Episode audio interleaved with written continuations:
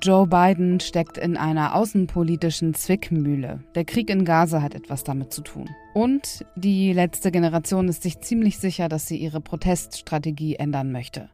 Mehr dazu erfahren Sie gleich hier im Update von Was jetzt. Ich bin Azadeh Peschman. Es ist Dienstag, der 30. Januar und Redaktionsschluss für diesen Podcast ist 16 Uhr.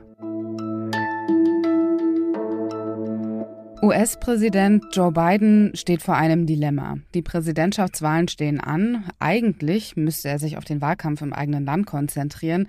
Aber stattdessen muss er schnell eine weitreichende außenpolitische Entscheidung treffen.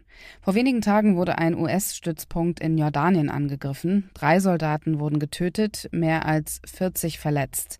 Es ist nicht der erste Angriff auf einen US-Militärstützpunkt im Nahen Osten. Allein in Syrien und im Irak wurden US-Truppen seit Mitte Oktober mindestens 165 Male angegriffen, als Reaktion auf die Politik der USA im Krieg in Gaza. Bei vielen dieser Angriffe kommen keine Menschen ums Leben. Das ist bei diesem Drohnenangriff anders. Biden muss also reagieren. Wie diese Reaktion aussehen könnte, das kann Rike Havertz beurteilen. Sie ist nicht nur internationale Korrespondentin bei Zeit Online, sondern moderiert auch den Podcast OK America. Hallo Rike. Hallo. Was hat Biden für Optionen? Welche Reaktionen stehen überhaupt im Raum? Er hat ganz unterschiedliche Optionen. Keine davon ist aus seiner Sicht besonders gut. Er muss auf jeden Fall reagieren. Das erwarten die US-Amerikanerinnen. So geziemt es sich auch für eine US-Regierung, die etwas auf sich hält. So sage ich es jetzt mal, weil so ein Angriff auf einen Außenposten der US-Truppen, der kann nicht unbeantwortet bleiben. Und jetzt ist halt die Frage, wie reagiert er? Reagiert er mit Gegenschlägen in Richtung vom Iran unterstützten Milizen, weil die sollen, so heißt es mittlerweile vom Pentagon, hinter diesem Drohnenangriff stehen, nimmt er äh, Iran direkt ins Visier, was er eigentlich nicht möchte, was aber einige Republikaner fordern. Er trifft sich gerade täglich mit seinem nationalen Sicherheitskabinett, um eben diese Entscheidungen abzuwägen. Am Ende muss er aber als US-Präsident natürlich final diese Entscheidung treffen. Noch hat er das nicht. Du hast es gerade eben schon gesagt, Biden wollte eine Eskalation verhindern aber er muss auf jeden Fall reagieren. Gibt es einen Ausweg aus diesem Dilemma? Wenn man seinem nationalen Sicherheitsberater Kirby und auch seinem Außenminister Blinken zuhört, dann glaube ich, dass sein Ausweg aus diesem Dilemma sein wird, eine Reaktion zu zeigen, aber die stufenweise und nicht in die komplette Eskalation zu gehen. Das hat Kirby auch gesagt. Man möchte nicht diesen Konflikt im Nahen Osten weiter eskalieren. Und deswegen könnte ich mir vorstellen, dass er sehr gezielt Ziele angreifen wird, die eben vom Iran unterstützte Milizen sind. Vielleicht in einer weiteren Stufe auch Infrastruktur vom Iran. Das glaube ich aber nicht. Ich glaube, er wird versuchen, mit geplanten und stufenweisen Anschlägen gegen diese Milizen zu antworten und damit zu zeigen, wir die USA reagieren, aber wir wollen nicht in die komplette Eskalation gehen und damit zu versuchen, Ruhe in die Region zu bringen, weil das ist natürlich das, was er vor allen Dingen auch in einem Wahlkampfjahr möchte. Jetzt hast du den Wahlkampf schon erwähnt. Was bedeutet diese Situation innenpolitisch? Nutzt das alles Trump gerade? Das schadet auf jeden Fall beiden gerade, weil dieser Konflikt in Nahost, der ist für ihn auf vielen Ebenen problematisch. Auf der einen Seite sind äh, vor allen Dingen jüngere Wählerschichten in den USA, die traditionell eher demokratisch wählen, nicht glücklich mit seiner Politik, dass er zwar kritisch gegenüber Israel ist, gleichzeitig aber aus ihrer Sicht nicht genug dafür tut, dass dieser Konflikt befriedet wird, dass das Leid verringert wird für die palästinensische Bevölkerung. Dann wiederum hat er die Republikaner Amerikaner jetzt im Nacken, die sagen, man müsste eine ganz starke Reaktion zeigen, eben um dem Iran zu signalisieren, so geht es nicht. Die sagen natürlich unter Präsident Donald Trump, der hätte eine ganz klare Haltung gegenüber Iran gehabt und deswegen muss er jetzt quasi beide Richtungen navigieren und das im Januar 2024 vor einer US-Wahl. Die scheint noch weit weg zu sein, aber das wird natürlich jetzt vom politischen Gegner, wird er da unter Druck geraten und natürlich auch von seiner eigenen Partei, weil er muss ein eigenes Bündnis zusammenhalten. Das heißt, je schneller sich dieser Konflikt beruhigt, desto besser wäre es für den Wahlkämpfer Joe Biden gerade. Danke dir, Erike. Sehr gerne. Vielleicht haben Sie es gestern schon mitbekommen, die Aktivistinnen der letzten Generation wollen sich nicht mehr auf die Straße kleben.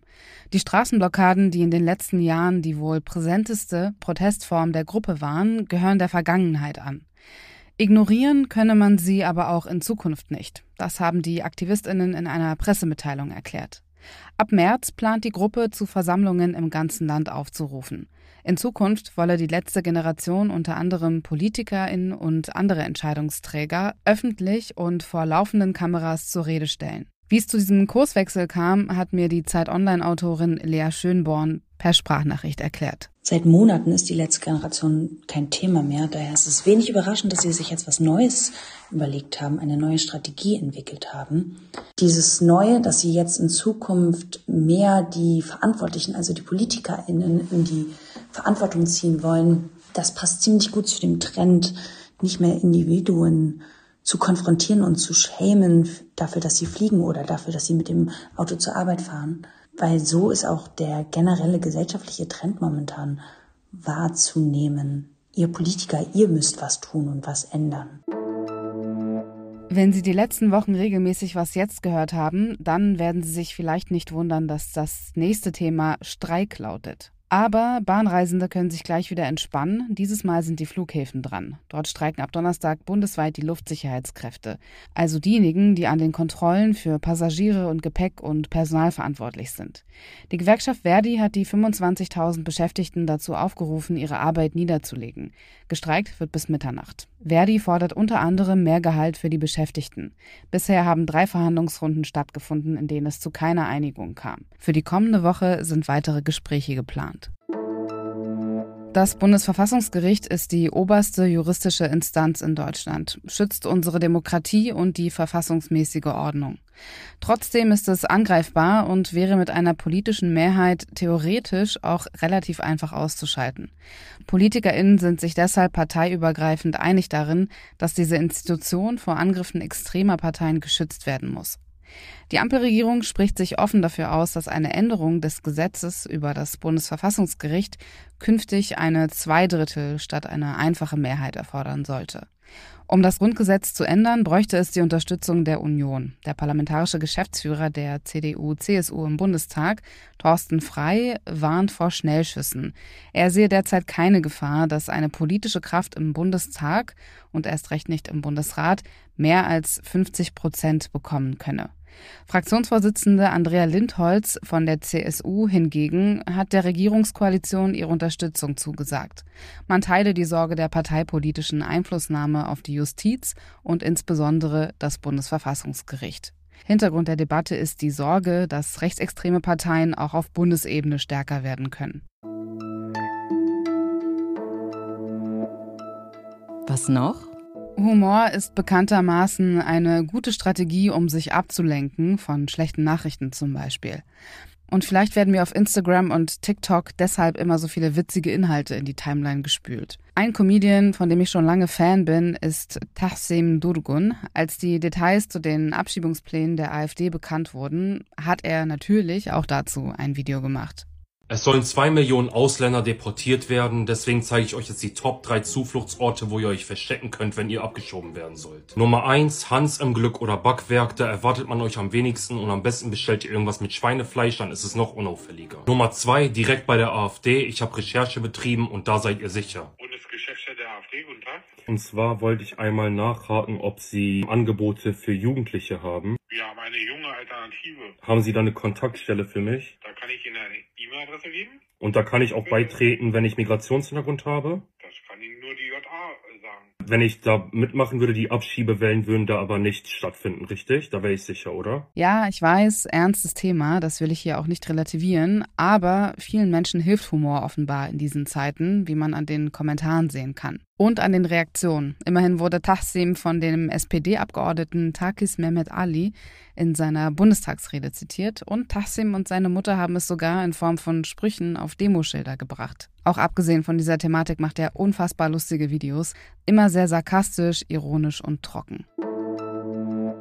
Und damit endet diese Update-Folge. Fragen, Anmerkungen, Kritik und Videos von Comedians, die einem gute Laune machen, können Sie wie immer an wasjetzt.zeit.de schicken. Ich bin Azadeh Peschman. Ihnen noch einen schönen Abend.